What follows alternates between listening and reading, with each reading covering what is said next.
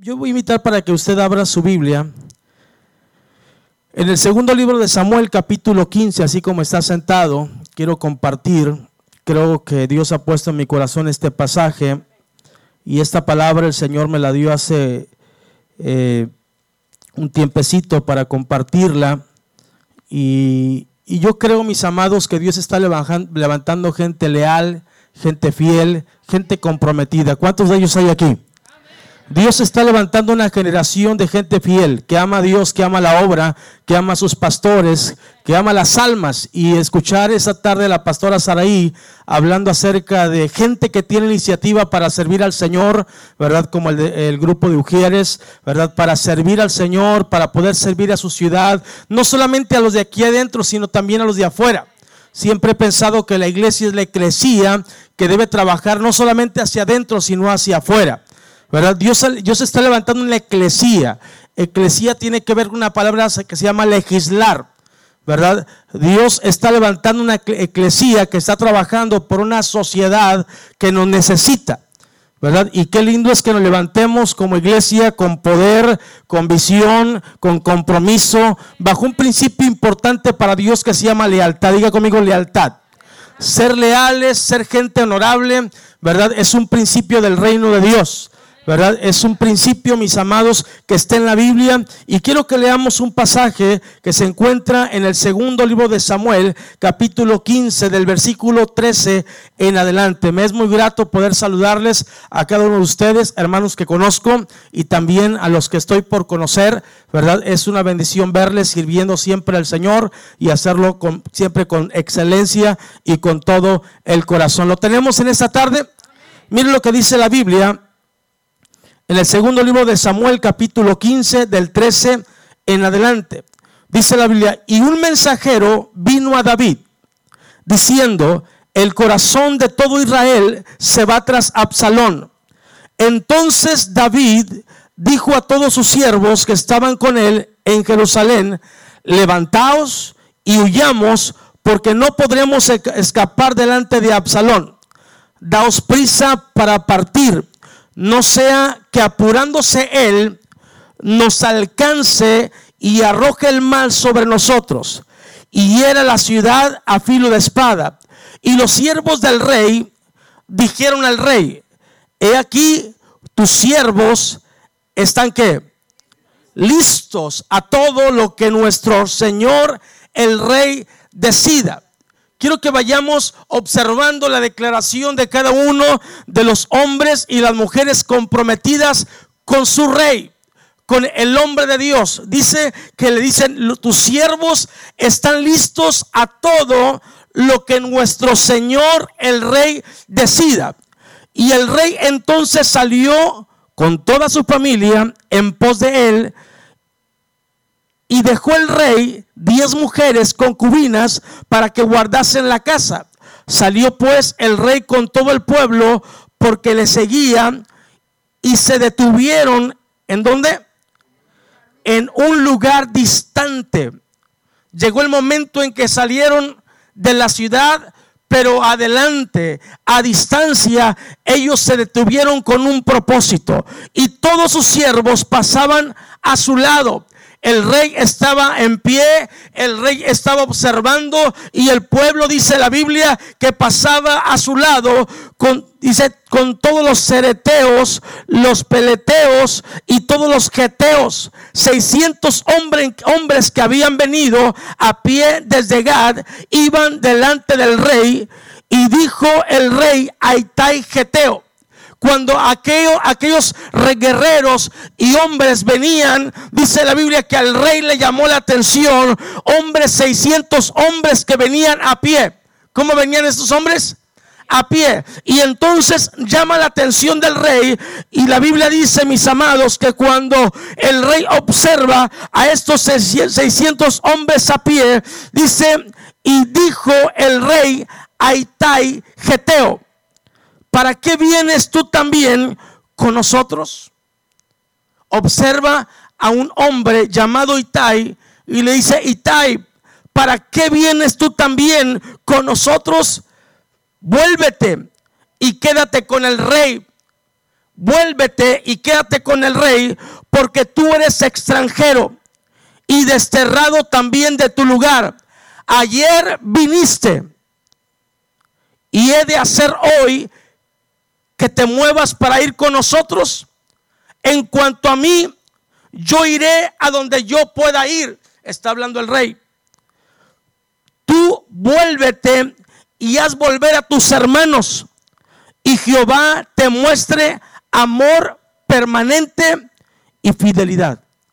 Y respondió Itai a David, a David el rey. Y respondió Itai al rey diciendo, vive Dios, vive Dios y vive mi Señor el rey, que o para muerte o para vida, donde mi Señor el rey estuviere, ahí estará también tu siervo.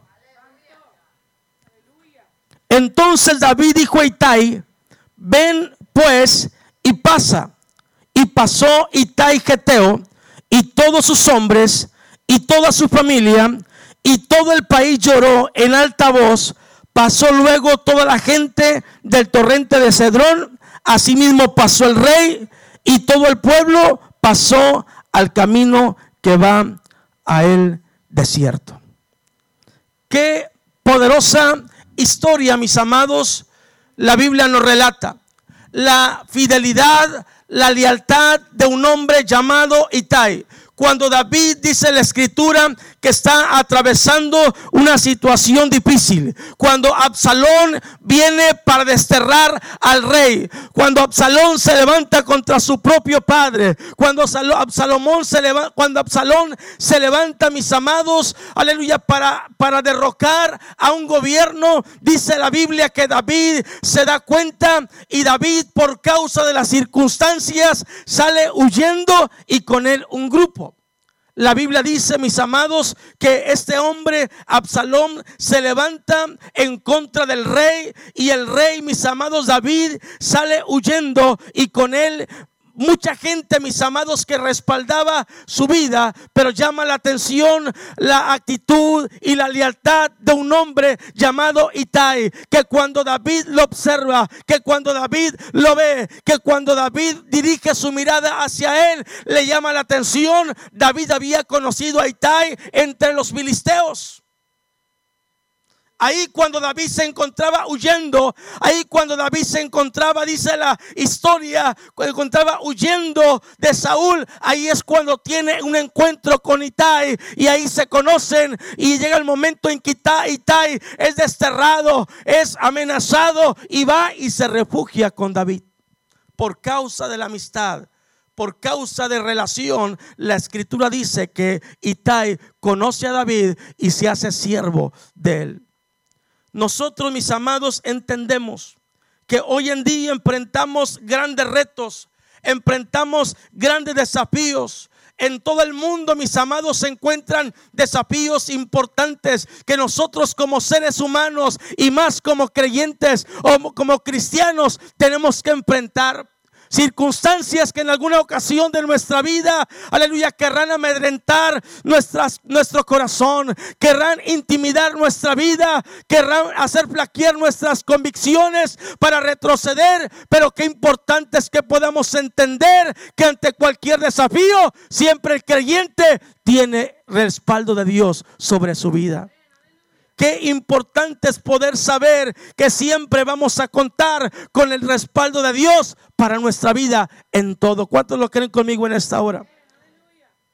Pero qué importante es que podamos entender que el reto más grande en la vida es que podamos también, en el caso de nosotros como siervos de Dios, como pastores, como líderes, qué importante es que podamos entender que nos toca trabajar con personas.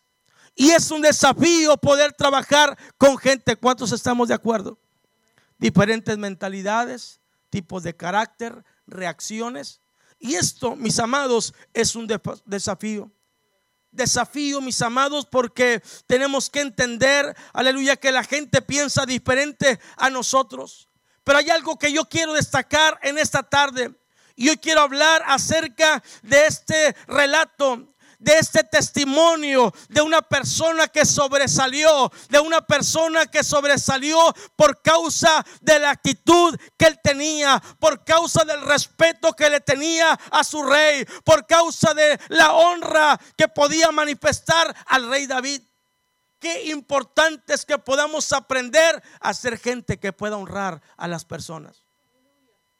Gente que pueda ser gente comprometida, gente que pueda ser gente que aprenda a respetar, gente que tenga una buena actitud para poder, mis amados, aleluya, realizar cualquier situación que tengamos que hacer. Personas que estemos listas para manifestar lealtad y compromiso con la gente que trabaja para Dios.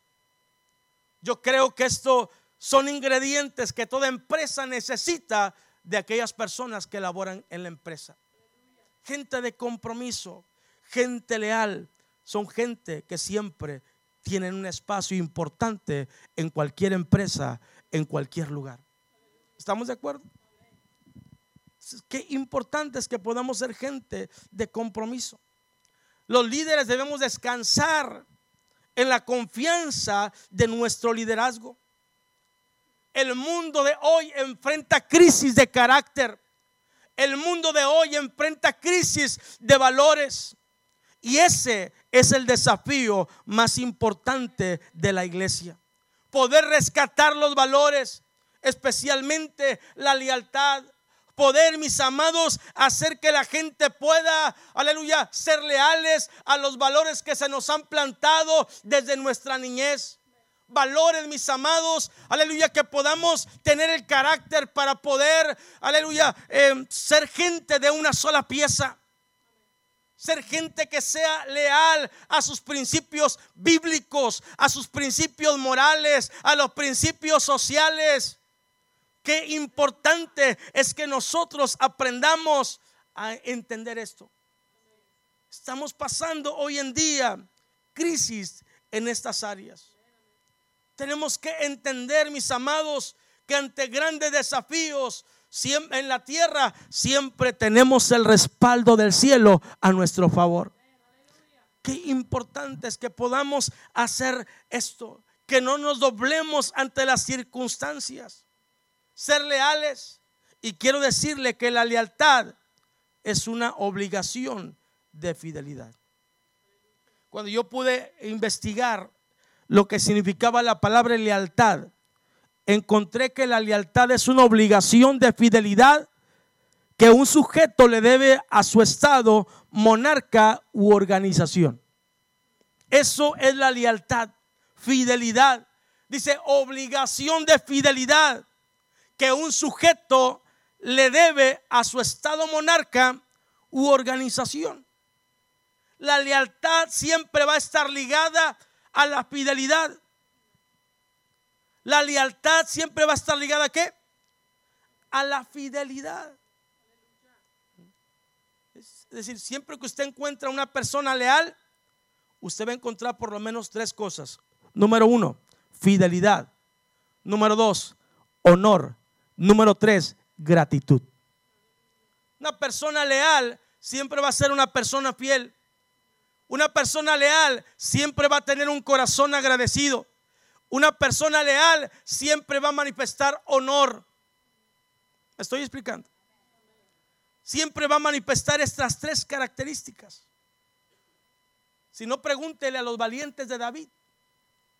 Aquellos hombres que la escritura dice que cuando David se refugia en la cueva de Adulam, con él dice la escritura que se refugia gente amargada, gente frustrada, gente endeudada, gente, mis amados, que para algunos no tenían ningún valor.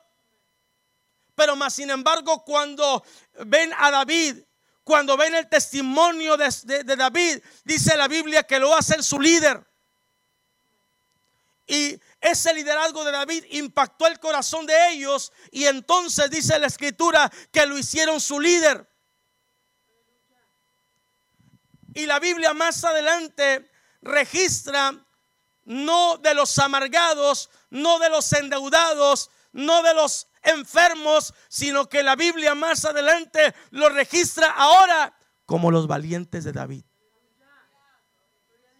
Esa gente agradecida, esa gente leal, esa gente que estaba acompañando a David desde que no era rey hasta que fue rey y aun cuando fue desterrado por su hijo Absalón. Estaban manifestando lealtad, estaban manifestando honra y estaban manifestando gratitud. Vivían una vida agradecida con este hombre. La lealtad es una virtud de Dios. ¿Qué es la lealtad? Una virtud de Dios. Una virtud de Dios. Esa virtud tiene que estar plasmada en el corazón de los que somos hijos de Dios. La lealtad es una virtud de Dios. ¿Qué es una virtud? Es una capacidad, un poder, una potencia, una energía, una persona que es honesta.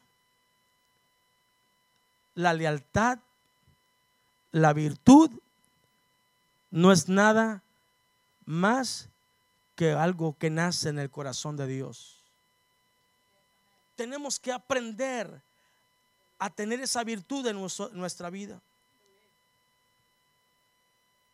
La lealtad es una obligación de cada ciudadano del reino. ¿Cuántos somos ciudadanos del reino de Dios? Somos ciudadanos del reino. Tenemos que ser gente leal. La lealtad es una marca inequívoca de que pertenecemos a su reino. De que pertenecemos a su reino. La lealtad es una distinción. Qué importante es que podamos nosotros tener esa característica que marca la vida de nuestra membresía en la iglesia Manuel. Que la gente sepa que hay una marca que te distingue, y te dicen, ellos son de la iglesia Manuel. Porque, se, porque hablan como el pastor, porque hablan como la pastora, porque se mueven como la pastora, porque, mis amados, porque cuando nosotros manifestamos algo, porque no, cuando manifestamos algo es porque pertenecemos a un lugar. Estamos aquí. La lealtad, la lealtad es una virtud del reino de Dios, es parte de la cultura del reino. Por otra parte, mis amados, tengo que decirle también que toda traición, toda ingratitud, toda infidelidad, toda deslealtad también es producto de un reino, es el producto del reino de las tinieblas. Del reino de las tinieblas. Y eso comenzó con Luzbel, rebelándose contra el mismo Dios. Y la deslealtad también tiene tres ingredientes. Número uno, la presunción. Número dos, la soberbia. Y número tres, la altivez. ¿Me estoy explicando? La altivez, la soberbia y la presunción. La Biblia dice que Dios al altivo lo mira de lejos. Al altivo lo mira de lejos. Por eso Dios rechaza la deslealtad, porque la naturaleza del enemigo es la deslealtad. La naturaleza del enemigo es la deslealtad y la naturaleza de Dios es ser leal, es ser fiel y es ser comprometido. A mí cuando estaba más joven que ahora, me gustaba mucho el texto que dice, conoce pues que Jehová tu Dios es un Dios fiel. Porque Dios, mis amados, manifiesta siempre fidelidad en todas las áreas de su palabra. La Biblia dice que aunque nosotros seamos infieles, Él permanece fiel. Den un aplauso al Señor en esta tarde. Él siempre permanece fiel. Él ama siempre la humildad. Él es fiel siempre. Dice la Biblia que el que se humilla será exaltado.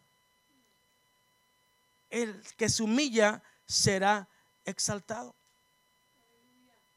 Entonces tenemos que concluir diciendo que la lealtad es parte de la cultura del reino de Dios y entonces cuando hay gente leal, esa gente leal es recompensada no por el hombre, sino por Dios mismo.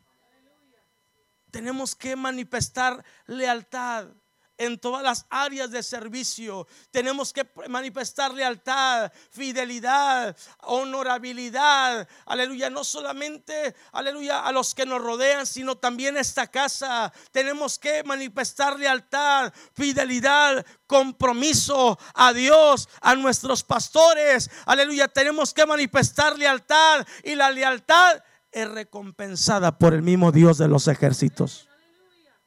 Tenemos que manifestar esto. Que la lealtad no esté manifestada en nuestras emociones, sino que esté basada en el carácter. La Biblia dice que por sus frutos seremos conocidos. Podemos cantar, podemos brincar, podremos hacer muchas cosas podremos hacer muchas cosas, predicar bien. Pero Dios dice, déjame ver tus frutos.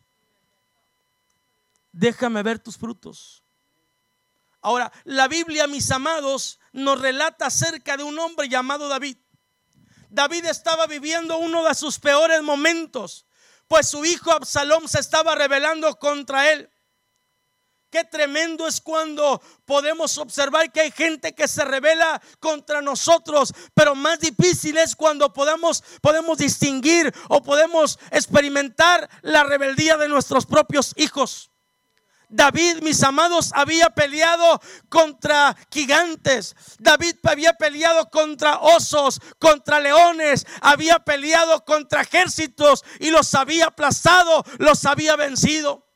Pero ahora nos damos cuenta, mis amados, en este pasaje que el enemigo a vencer era su propio hijo.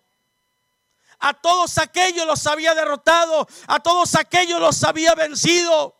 Él había enfrentado a los más grandes. Pero ahora estaba a punto de enfrentarse a uno que se rebelaba contra él. Pero este enemigo no era un enemigo cualquiera, era su propio hijo. Y qué difícil. podemos ver a David como un hombre guerrero, como un hombre conforme al corazón de Dios, un hombre que no se intimidaba ante nada ni ante nadie. Pero más sin embargo, mis amados, es terrible cuando podemos entender que este enemigo se llama Absalón y que Absalón es su propio hijo un momento crítico, un momento difícil, un momento, mis amados, crítico para la vida de David. David amaba tanto a ese enemigo. David amaba a tanto a su, tanto a su enemigo porque era su hijo. Y más sin embargo, ahora estaba encontrando que su hijo, su propio hijo, se estaba rebelando contra él. Le estaba quitando el reino le estaba quitando su gobierno. Y dice la Biblia que David sale huyendo, no porque le tenía miedo, no porque ah, no quería enfrentarlo, sino porque se trataba de enfrentar a su propio hijo. Y dice la Biblia que sale huyendo de ahí. Y usted ya conoce la historia. Con él se reúne gente de pelea, se reúne gente que tenía la capacidad de poder respaldarlo. Pero a este enemigo David decide no enfrentarlo. Un enemigo, mis amados, que se le estaba revelando. Pero recuerde esto. Judas no puede ser Judas si no está cerca de ti que te pueda besar. Judas no puede ser Judas si no está tan cerca de ti. Que no pueda estar tan cerca de ti que te pueda besar la mejilla. Pero déjame decirte también que en estos momentos críticos de tu vida son los momentos que Dios utiliza, iglesia, para separar en la iglesia y poder saber quién sí está y quien no está. Que tenga oído para oír, oiga. Porque en los momentos críticos en tu liderazgo, Dios mismo purifica. La crisis, escucha bien esto, la crisis no produce carácter. La crisis revela el carácter en el corazón de las personas. Repito esto. La crisis no produce carácter. Crisis revela carácter en el corazón de las personas. Crisis revela quiénes son Crisis revela, aleluya, quién es realmente la persona que te está rodeando. Crisis revela realmente quién, de quién gente te está rodeando. Solamente a través de la crisis es como vas a conocer el carácter de las personas. David entonces se sintió amenazado porque Absalón venía a matar a su propio padre. Absalón venía para matar a su propia familia. Y entonces la Biblia enseña que David tuvo que salir huyendo. Pero mire, David no salió sin saber a dónde ir. La Biblia dice que David cuando salió se dirigió al monte de los olivos.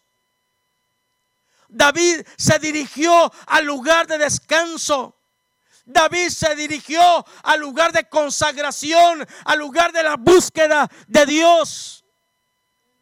David, aleluya, quebrantado en su corazón por causa de su enemigo, se dirigió al lugar de la comunión. ¿A dónde se dirigió, dirigió David? Al lugar de la comunión. Los teólogos dicen que es ahí, en el monte de los olivos, donde David se inspira para poder escribir el Salmo número 3. Es un salmo que está lleno de principios. Es un salmo que nos ayuda a manejar la traición. Es un salmo que nos ayuda a manejar la infidelidad en nuestra vida. David expresa en el Salmo 3, oh Jehová, cuánto se han multiplicado mis adversarios.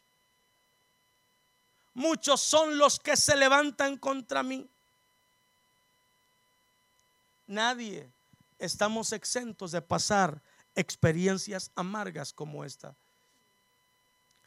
Jesús lo tuvo que pasar. Gente ha tenido que pasar este tipo de experiencia. Lo importante es que David sabía dónde iba. David sabía a dónde se dirigía. David subió al monte de los olivos, no para escapar, sino para adorar. No para salir huyendo, sino para estar un tiempo de consagración para con Dios. Porque sabía y reconocía David que Dios era el único que le podía respaldar en todas las cosas. ¿Cuántos lo creen conmigo en esta tarde? Ahí David levanta sus manos. Ahí David empieza a adorar a Dios por sobre todas las cosas. Ahí David empieza a exaltar a Dios y agradecerle todo lo que Dios le había entregado a él. Que Dios le había entregado un gobierno de perpetuidad. Es ahí en el monte de los olivos donde nosotros manifestamos nuestras necesidades en la presencia de Dios. Así es que este salmo enseña que ante una traición debemos vaciar nuestro corazón delante de Dios y contarle a Dios lo que nosotros sentimos, ya que es el único que nos puede ayudar. ¿Cuántos lo creen conmigo en esta tarde? No le cuentes a nadie antes que a Dios. Tenemos que aprender a ir a Dios en los momentos de crisis en los momentos de infidelidad, en los momentos de crisis, tenemos que saber que Dios está con nosotros. Dios dice, yo siempre estaré contigo. Dios dice, siempre te voy a sustentar. Dios dice, siempre te voy a guardar. Dios dice, siempre te voy a cubrir. Y es ahí en el monte de los olivos donde David expresa, se expresa delante de Dios y le dice a Dios, muchos son los que se levantan contra mí. Muchos son los que se levantan contra mí. Como que David empieza a reflexionar.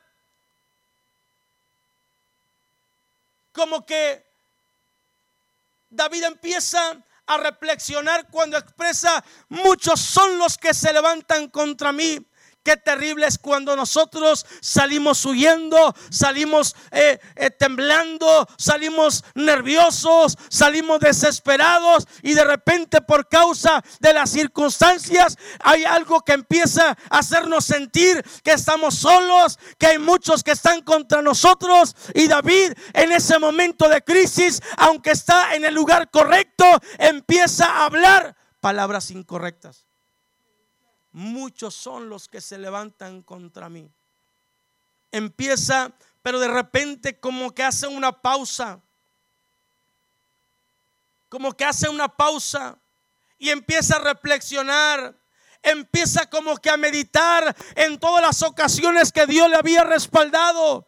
Empieza como a meditar en todas las victorias que Dios le había dado los tiempos en los que había estado en aprietos y Dios había sacado la cara por él. Y como que David en ese momento empieza a reflexionar y entiende que si Dios le había sacado de todos aquellos aprietos, una vez Dios más podía hacerlo a favor de él. Porque si Dios lo hace una vez, lo puede volver a hacer. Yo recuerdo que cuando mi papá eh, enfermó de cirrosis terminal, se fue muy rápido. Avanzó y avanzó la enfermedad. Y en pocos meses papá quedó como un huesito. Ya no había que llevarlo al hospital porque ya era una situación terminal. Y mis hermanos y yo habíamos platicado de poder orar y entregárselo al Señor y lo hicimos así. Pero recuerdo que un miércoles oramos a Dios y hablamos la palabra y al día siguiente papá estaba diferente. Papá, Dios lo sanó de cirrosis. Él empezó a recobrar eh, carne, ¿verdad? Y papá no murió de lo que los doctores dijeron. Papá murió por causa de un azúcar baja. Pero recuerdo, mis amados, que ah, yo, me acuerdo que yo le decía a, a alguno de mis hermanos, este, si Dios lo sanó, Dios lo sanó con un propósito. Y empezamos a ver el propósito de Dios en nuestras vidas. Más que las circunstancias, el propósito. Y Dios cumplió su propósito y entendimos que la voluntad de Dios es buena, agradable y perfecta. Y ahora concluimos que papá no está en, no está en un mejor lugar, Él está en el mejor lugar. Él está en el mejor lugar. David estaba reflexionando. David estaba reflexionando. Y David entendió, mis amados, que sí, había mucha gente que estaba contra él. Pero como que David después de la pausa y la reflexión, David después dijo, mas tú Jehová. Como que empezó a enfocar su mirada hacia la gente que le perseguía, pero más sin embargo, en ese tiempo de consagración, en ese tiempo de intimidad con Dios, David centró su oración y su mirada en Dios. Y dice David, mas tú, oh Jehová, mis amados, el enemigo te puede estar diciendo cualquier cosa, pero Dios siempre tiene la última palabra. Dios siempre tiene la última palabra porque Dios al que servimos es fiel. Dios siempre tiene la última palabra, no las circunstancias que tú estás viviendo. ¿Alguien me está entendiendo en esta noche? Dijo, mas tú, Señor, eres escudo alrededor de mí. David en ese momento se sentía fortalecido. David se sentía tranquilo. Porque a veces no podemos controlar nosotros nuestras propias fuerzas. Pero cuando entendemos que es Dios quien está con nosotros, entonces Dios empieza a dirigir nuestra vida, nuestra familia, nuestros negocios, nuestras actividades y nos da la paz que necesitamos en todo momento. ¿Cuántos lo creen conmigo en esta hora? Tenemos que aprender a confiar en Dios. De que es Dios quien protege nuestras finanzas, de que es Dios quien protege nuestra casa, de que necesitamos darle la gloria a Dios en todo. En todo. David reflexionaba y decía, tú eres escudo alrededor de mí. Y es más, decía, tú eres mi gloria. ¿Cómo decía David? Tú eres mi gloria. No pongas la gloria en el mundo. Pon tu gloria en el Señor. Tú eres mi gloria. Tú eres mi gloria. Si Dios es tu gloria, te pueden robar todo, pero te levantas. Te pueden quitar todo, pero te levantas. Pero finalmente dice, le quebraste los dientes a los perversos. ¿Cómo dice? David dice, muchos se levantan contra mí, pero tú eres mi escudo. Muchos se levantan contra mí, pero tú eres mi, gloria. Y después finaliza diciendo, le quebraste los dientes a los perversos. Es Dios quien te defiende de cualquier circunstancia. Den un aplauso al Señor en esta hora. Dile que está a tu lado, Dios me defiende de cualquier circunstancia. Es Dios quien te defiende. No te preocupes por lo que la gente puede estar hablando de ti. No te preocupes por las circunstancias que tú puedas estar enfrentando. Es Dios quien te saca adelante. Es Dios quien te levanta con el poder de su gloria. ¿Cuántos lo creen conmigo en esta hora? Él le va a quebrar los dientes a tu enemigo, a los perversos, a los que maquinan contra ti. Estamos aquí. David, después de la oración en el monte de los olivos, David, después de que se fortalece en Dios, es entonces cuando empieza a observar la gente que viene a caballo. Cuando David está después de orar en el monte, David vio desfilar a las personas que le eran fieles. Esta era una práctica de los reyes. Cuando salían a la guerra, el ejército que le respaldaba caminaba delante del rey y después salían a la batalla. Y ellos levantaban su mano respaldando al rey. Esa señal significaba que le decían al rey, rey, estamos contigo. Pero de repente David ve desfilar a un hombre llamado Itai. ¿Cómo se llamaba ese hombre? Itai. David ve desfilar a un hombre que llevaba 600 hombres que no venían a caballo, venían a pie. 600 hombres que venían a pie. Y Tai, mis amados, no viene a caballo como venían los otros. Él viene caminando.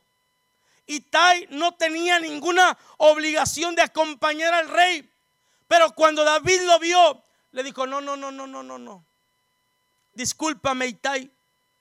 Itai, perdóname. ¿Por qué tú vienes conmigo? ¿Por qué tú vienes conmigo? No era un tono de reclamo. No le estaba reclamando nada.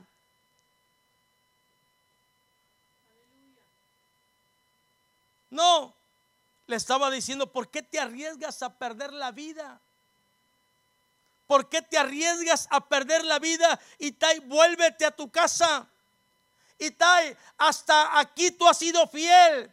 Y Tai, hasta aquí tú has sido leal. Pero no arriesgues tu vida. No es algo que tenga que ver contigo. No es algo, Itai, que tenga que ver con tu persona ni con tu ejército. Vuélvete con el rey. Vuélvete con Absalón.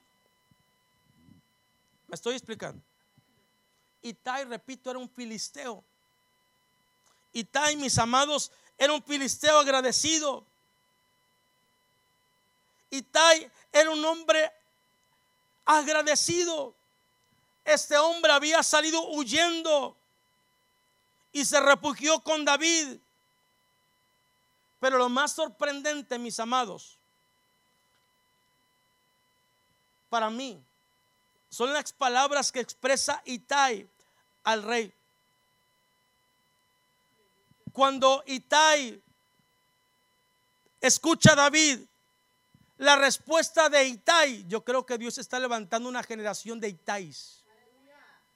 Dígale que está a su lado, tú eres un Itai. Dios está levantando una generación de gente Itai con las cualidades, con las características de este hombre llamado Itai. Itai le dice al rey, vive Dios. Vive Dios. Y vive mi Señor el rey. Yo le pregunto a usted, ¿en ese momento David era rey o no era rey? No era rey. Pero más sin embargo, Itai tenía la característica de la honra. Viva, vive Dios y vive mi Señor el Rey, que para vida o para muerte. ¿Para qué? Para vida o para muerte. Donde mi Señor el Rey estuviere, ahí estará también tu siervo. Para vida o para muerte. Porque hay gente, mis amados, que solamente quiere estar contigo para vida. Cuando te está yendo bien, cuando estás caminando bien, cuando estás atravesando tiempos de gloria, cuando estás atravesando tiempos de triunfo, cuando te va bien económicamente, cuando está bien toda la situación, ahí está la gente contigo. La gente no quiere estar para muerte cuando estás pasando por crisis, cuando estás pasando por tiempos difíciles, cuando estás pasando por tiempos... ¿Me estoy explicando? Que hay veces que, que vienen tiempos de muerte. Y ahí es donde hay gente que se te entrega o se te separa. Para vida o para muerte, dijo Itai, donde estuviere mi Señor el Rey, ahí estará también tu siervo. Itai significa siempre contigo. Itai significa inseparable. Itai significa amigo fiel. Gente fiel, gente leal y gente comprometida con Dios. Denle un aplauso al Señor. Por eso Dios está levantando hoy una generación fiel a Dios, comprometida con Él. Dios está levantando una generación llena de gracia, llena de poder, gente firme. No te detengas si te han lastimado. No te detengas si te han criticado. No te detengas si te han traicionado. Quien te lastima te hace más fuerte. ¿Estamos aquí? Quien te critica te hace importante. Quien te envidia te hace valioso. Quien te desea lo peor, pavimenta tu camino hacia lo mejor. Dale un fuerte aplauso al Señor. No te detengas. Camina con tu cabeza levantada levántate. No más absalones, no más gente rebelde, porque ahora vienen los itáis. Vienen caminando los itáis. Una transición de hijos en el Señor. Vienen caminando con la cabeza levantada, lista para poder salir adelante. Usted y yo somos gente fiel, somos gente escogida, somos gente leal, somos gente comprometida con el Señor, somos gente comprometida con esta iglesia. Entonces, la característica de la gente fiel y leal comprometida es un gran amor por Dios. Y Tai dijo, vive Dios porque Él es primero. Vive Dios porque Dios es primero. Y Tai está diciendo en pocas palabras a David, Rey, mi fidelidad, mi lealtad y mi compromiso contigo no tiene que ver contigo, tiene que ver con mi relación con Dios. ¿Me estoy explicando? Mi lealtad, mi fidelidad y mi compromiso no tiene que ver contigo, tiene que ver con mi relación con Él. Cuando tú eres fiel a Dios, es imposible que tú le seas infiel a tus relaciones. ¿Me estoy explicando?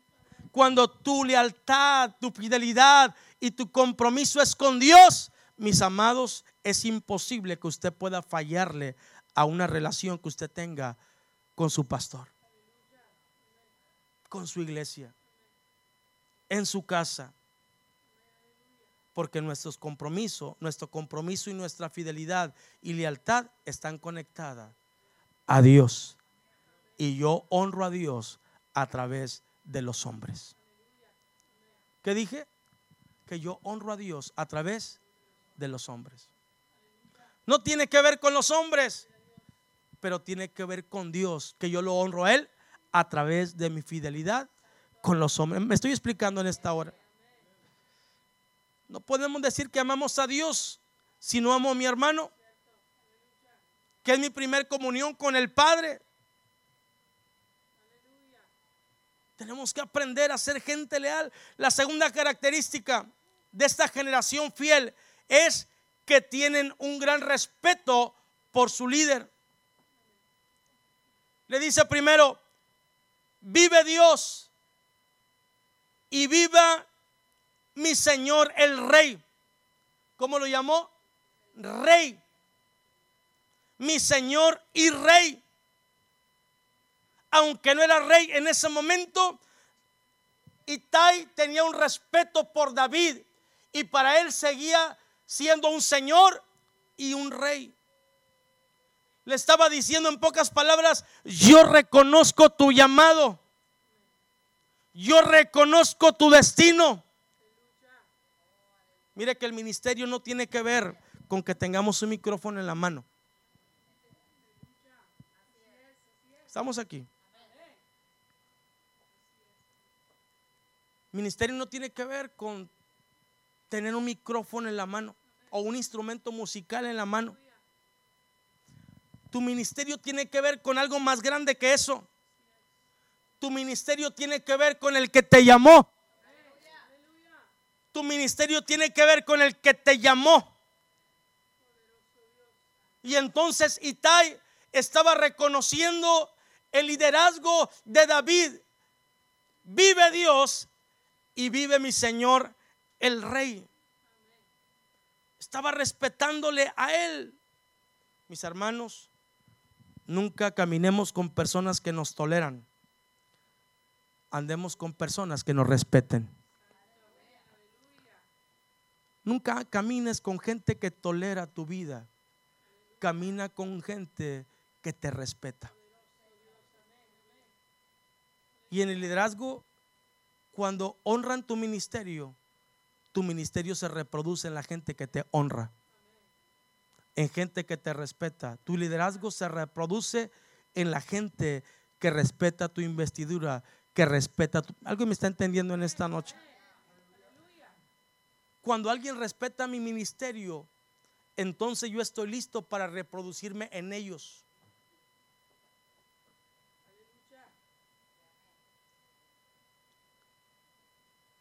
Mire, cuando los rabinos enseñaban a los niños, cuando los rabinos, mis amados, enseñaban a la gente, mis amados, que en Israel dice la historia que los niños hasta los cinco años caminaban con el rabino, con el maestro, y eran encargados de enseñarle los cinco primeros libros de la Biblia o la ley, el Pentateuco. Y letra a letra, esos niños tenían que aprenderse la ley. Pero llegaba una edad, mis amados, en que a, los cinco años tenían que aprenderse la ley. Y entonces el rabino veía si esos niños tenían la capacidad, si no, no se aprendían la ley, entonces le decían a los niños, ve a tu casa y aprende el oficio de tu padre. Si había niños que se aprendían la ley, entonces continuaban a una etapa siguiente. Y es entonces cuando entraban a la etapa de los cinco años a los diez, aprendiéndose, aprendiéndose eh, las escrituras. Y entonces, si alguno no se alcanzaba a aprender las escrituras, entonces los rabinos le decían a ellos, ve y a, tu casa y aprende el oficio de tus padres, hasta que llegaban a la edad de cinco años. Solo los que tenían la capacidad Solo los que eran capaces de poder aprenderse las escrituras se quedaban con el ramino. Pero cuando llegaban los 15 años, llegaban a la tercera etapa más fuerte. Y es entonces cuando los rabinos volvían a evaluarles. Y entonces cuando eh, ellos veían que de la gente que tenían, tenían la capacidad suficiente para permanecer con ellos. Y los que no podían permanecer con ellos, le decían las mismas palabras. Ve a tu casa y aprende el oficio de tus padres. Pero había gente que tenía la capacidad de poder retener y aprender y entonces ahí lo soltaban, pero los rabinos se evaluaban. Evaluaban si eran gente en la que valía la pena reproducirse en ellos. ¿Me estoy explicando? Que si valía la pena y decían, este tiene la capacidad de pensar como yo este tiene la capacidad de hablar como yo. Este tiene la capacidad de poder hacer lo que yo hago. Este tiene mi confianza. Y le decían, ven y únete conmigo. Y entonces se formaba como uno de sus discípulos. ¿Me estoy explicando? Eso era en el antiguo pacto. En el tiempo de Jesús. Por eso Jesús va donde está un Juan, un Pedro, gente que eran pescadores que habían aprendido del oficio de sus padres pero Jesús, mis amados, en ese momento no ve diferencias. Jesús le dice, ven y sígueme. Los hace sus discípulos. Es otra faceta. ¿Me estoy explicando? Pero qué importante es que tengamos la capacidad de poder reproducirnos en otros, gente que nos respeta, gente que ama nuestra persona y entonces son, están listos para podernos reproducir en ellos. Dios está levantando una generación de Itais. Gente que tenga la capacidad de respeto. Gente que tiene la capacidad de verte a ti como Dios te ve. Gente que tiene la capacidad de ver en ti lo que Dios está haciendo. Gente que tiene la capacidad de tener una revelación correcta de lo que Dios ha puesto en ti. ¿Me estoy explicando? Y hay tantas cosas que pudiéramos hablar de esto. Pero hay una tercera característica de una generación fiel como Itai. Y es el gran compromiso que tienen con su líder. Itai dice, vive Dios y vive mi Señor el rey que para vida o para muerte. Para vida o para muerte. En el proceso de muerte, tú sabes quién es quién. En el proceso de crisis, tú sabes realmente quién es quién. Algunos se despiden. Yo pasé un proceso de muerte yo experimenté ese proceso de crisis y había gente que pasaba por la oficina y decía, pastor, me retiro. Y yo decía, y algunos me decían, pastor, si usted me pide que me quede, yo me quedo. Y yo tenía que responderles, hagan lo que sus corazones les dicten. Porque si yo le pido que se quede, cuando venga otro problema fuerte, usted misma va a seguir, salir huyendo. ¿Me estoy explicando? Porque hay gente que quiere estar contigo para vida y no para muerte. Tenemos que entender que Dios está levantando una generación fiel y leal, fiel y comprometida. Los hijos siempre están para vida o para muerte. Para vida o para muerte. Tenemos que entender, mis amados, que hay un compromiso que tenemos que ejercer en nuestras vidas. y saber ante todo, mis amados, que Dios nos está levantando y nos está preparando para manifestar lealtad, compromiso, honor, mis amados, donde quiera que nosotros nos encontremos. Siempre hay algo que podamos hacer para el reino de Dios. Siempre hay algo que podamos manifestar en la casa de Dios. Siempre hay un liderazgo que tengamos que respetar para vida o para muerte. Dios está levantando gente como Itai, comprometida, que ama su vida, que ama a Dios, que ama a sus líderes, que ama a su iglesia, que ama a su casa, que ama a su familia y son gente leal y por lo tanto hay bendición del cielo, porque el principio de la lealtad tiene recompensa celestial. ¿Cuántos lo creen conmigo en esta hora? Para vida o para muerte. Con esto concluyo. El compromiso para muerte siempre tiene un riesgo en algún sitio. Pero si no estás dispuesto a arriesgar algo, no estás listo para ser fiel y leal. Si no estás dispuesto a arriesgar algo, entonces tampoco estás dispuesto a ser fiel y leal. Y nos pasa como un cuento que aprendí hace algún tiempo, que es el cuento de la gallina, la vaca y el cerdito. Es decir, la gallina convenció a la vaca. Se reunieron por ahí la vaca, la gallina y el cerdito. Y entonces la gallina convenció a la vaca y al cerdito le dijo, vamos a hacer un buen desayuno para nuestro líder. Vamos a hacer un buen desayuno para nuestro jefe. ¿Qué les parece? Y todos dijeron, vamos, yo le entro. Vamos a hacer un buen desayuno. Dijeron, vamos. La gallina dijo, yo voy a poner los huevos para que nuestro líder le hagan unos buenos huevos estrelladitos, ¿verdad? Unas buenas tortillas. La vaca dijo, me parece perfecto, yo voy a dar suficiente leche para que hagan un buen cafecito y saquen unos buenos quesos de ahí. El cerdito dijo, esto no es justo.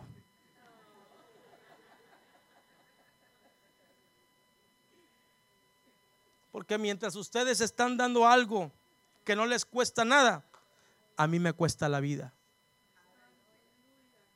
los Itai se levantan a una costa de su propia vida. Un aplauso al Señor en esta hora. Pero así son la gente leal. Así son la gente Itai que están listas para estar con su líder para vida o para muerte.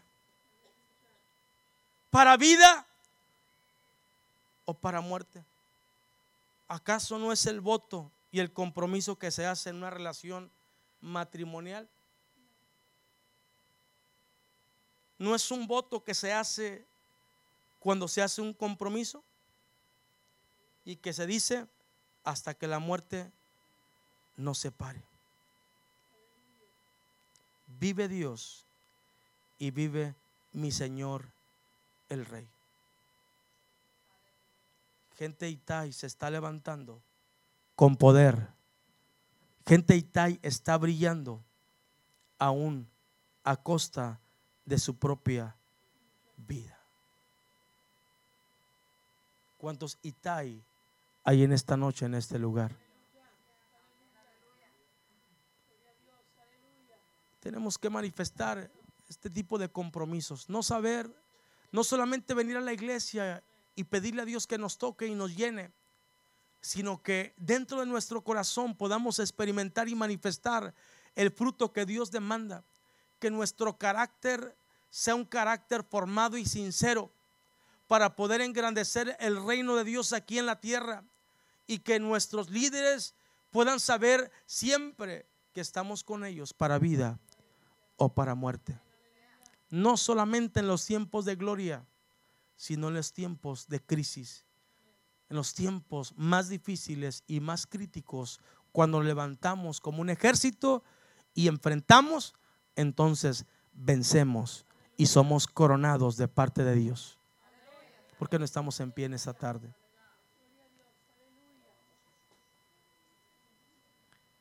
Donde mi Señor el Rey estuviere, ahí estará tu servidor.